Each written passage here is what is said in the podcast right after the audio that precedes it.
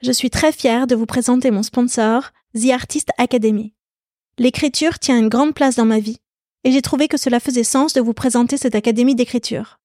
The Artist Academy est connue pour proposer des masterclass d'écrivains lus dans le monde entier, comme Eric Emmanuel Schmidt, Raphaël Giordano ou Bernard Werber.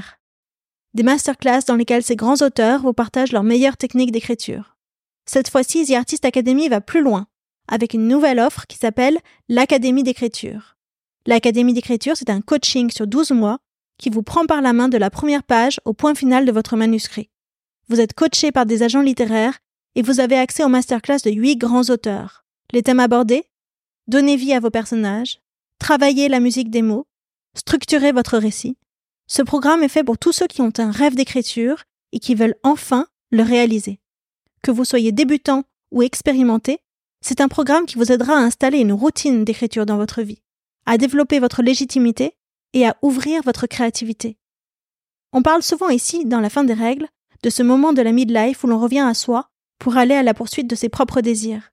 Si vous avez envie de rejoindre cette académie d'écriture, alors avec la fin des règles, vous aurez 10% de remise. Je vous invite à remplir le formulaire qui se trouve dans le descriptif pour avoir toutes les informations.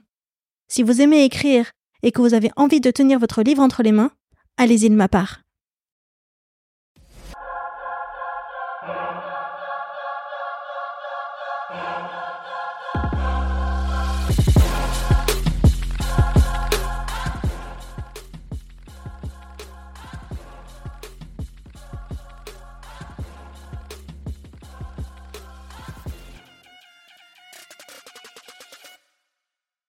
C'était le gynéco de maman qui avait un âge certain, qui m'a soignée euh, comme on pouvait à l'époque, je pense, parce que comme j'ai 55 ans et que j'avais j'ai eu mes règles à 13 ans, bah, je pense que à l'époque on ne savait pas trop mettre des mots sur les mots.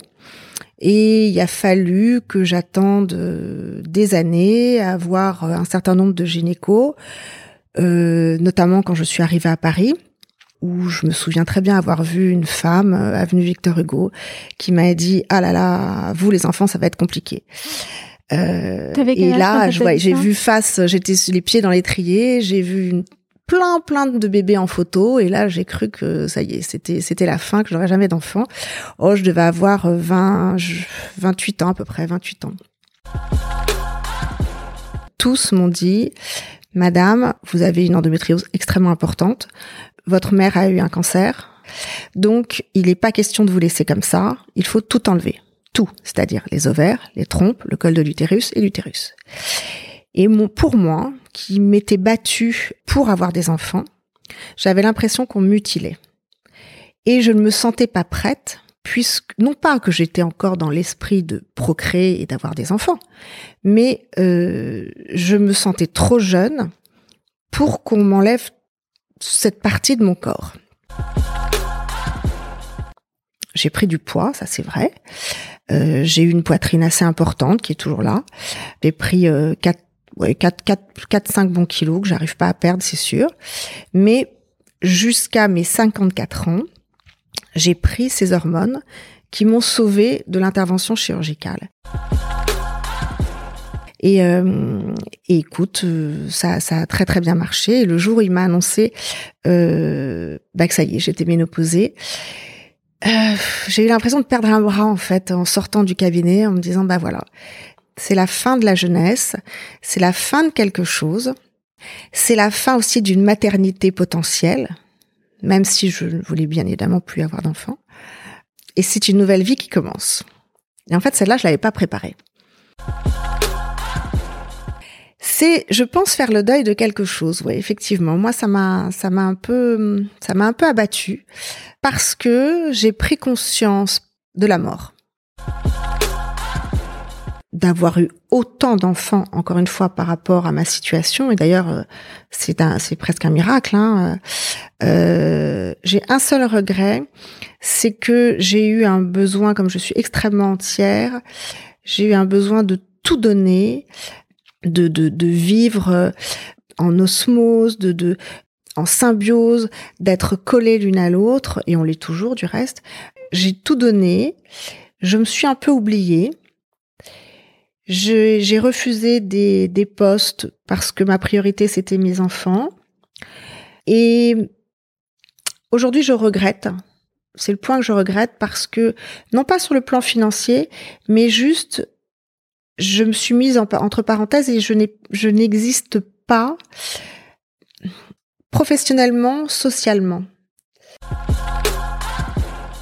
Au début, et j'ai eu beaucoup de chance, les gens étaient toujours en contact avec moi.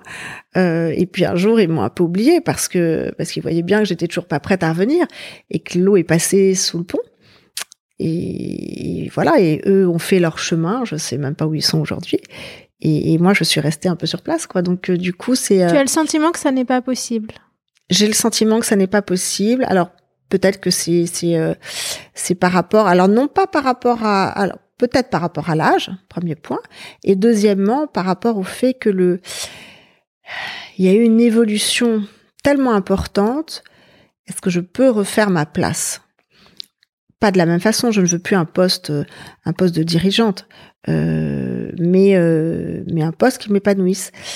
Euh, je suis pas je suis pas sûre que là, les entreprises soient peut-être une start-up, mais sinon, je ne suis pas sûre que les entreprises soient enclins à embaucher une femme de 55 ans qui s'est mise au vert, qui connaît toujours aussi bien le marché parce que parce que c'était une passion au-delà du job, qui qui n'est plus dans le dans le rythme.